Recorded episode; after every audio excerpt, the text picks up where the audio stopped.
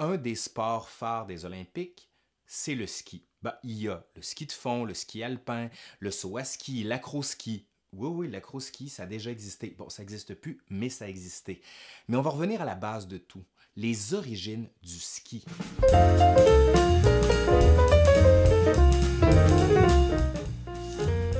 T'as vu comme j'ai fait les progrès? Ah ouais, ah ouais, ah ouais. Crème.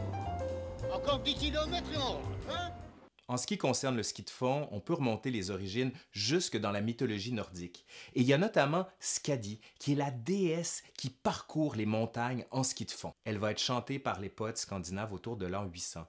Et on va notamment parler de ses souliers à neige, des skis si vous préférez.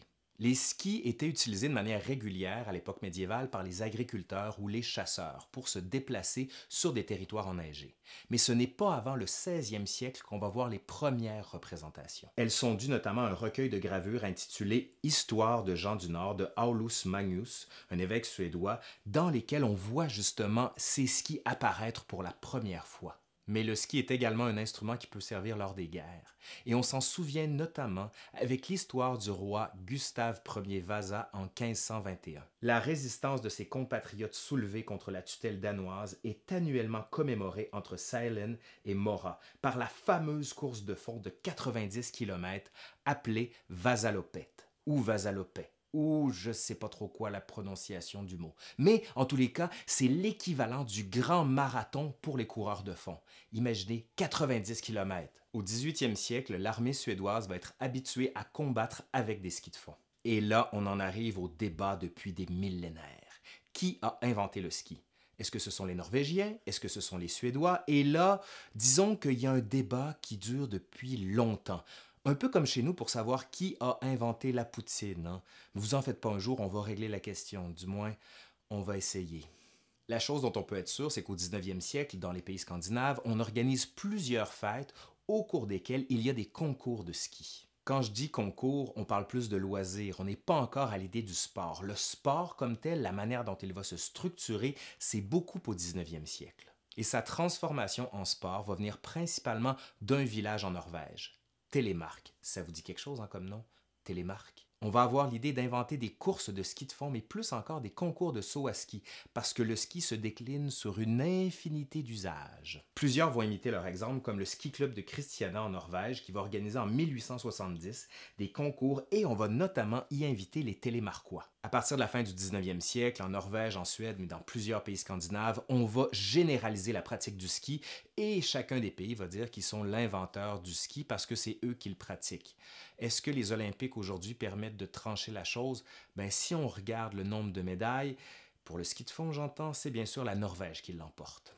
À la fin du 19e siècle, plusieurs fabricants de ski norvégiens vont déménager aux États-Unis et vont bien sûr apporter la pratique dans les Amériques. Maintenant au Canada, qu'est-ce qui se passe au Canada? Ben, le ski va être introduit peu à peu avec les grands déplacements de population à la fin du 19e siècle. Et un de ceux qui va marquer l'histoire du ski de fond au Canada, c'est un certain monsieur Birch, un Norvégien, bien sûr. Il va entreprendre en solitaire une expédition entre Montréal et Québec à ski de fond, bien sûr. Grâce aux dépêches de journaux, comme par exemple celle de The Gazette ou encore la presse, on va très vite s'intéresser à ce sport au Canada. Ici comme ailleurs, le sport s'organise. À Montréal, en 1804, le Montreal Amateur Athletic Association. À Québec, c'est le Québec Ski Club en 1907. Et notamment, on va organiser des randonnées sur les plaines d'Abraham et on va en profiter pour montrer la fameuse bataille de 1759. Donc, à ski de fond, on refait la bataille.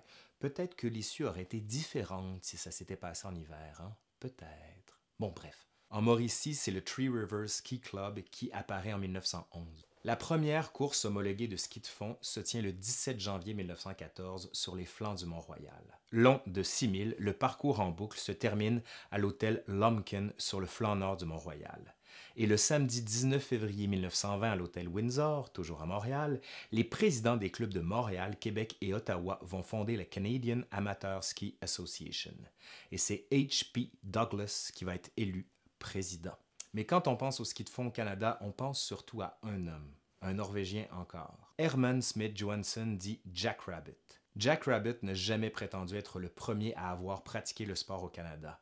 mais on peut dire quand même qu'il a été un de ceux qui a permis de le généraliser et de le populariser. Il va organiser des courses, des événements, va servir de coach, de consultant pour de nombreuses organisations de ski et il en a même fondé plusieurs. Professeur enthousiaste, il a même aidé à entraîner l'équipe canadienne en 1932. Sa dernière course officielle, il l'a faite à 75 ans.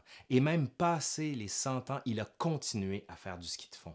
C'est vraiment ce qu'on appelle un athlète naturel. Un de ceux qui va reprendre le flambeau dans les années 80, c'est Pierre Harvey. Il va remporter 26 titres dans des épreuves nationales et nord-américaines et va connaître son apogée en 1987 et 88. Aujourd'hui, c'est son fils Alex Harvey qui reprend le flambeau. Et ça montre qu'on a encore une tradition de ski de fond au Canada. Eh ben voilà, c'est terminé pour aujourd'hui. On en sait un peu plus sur le ski de fond. Et si vous avez envie d'entendre parler d'un autre sujet ou d'un autre sport, parce que bien sûr les Olympiques s'en viennent, n'hésitez surtout pas et ça va me faire plaisir. Je suis Laurent Turcot et je vous dis à la prochaine. Bye bye. Puis bonne chance surtout.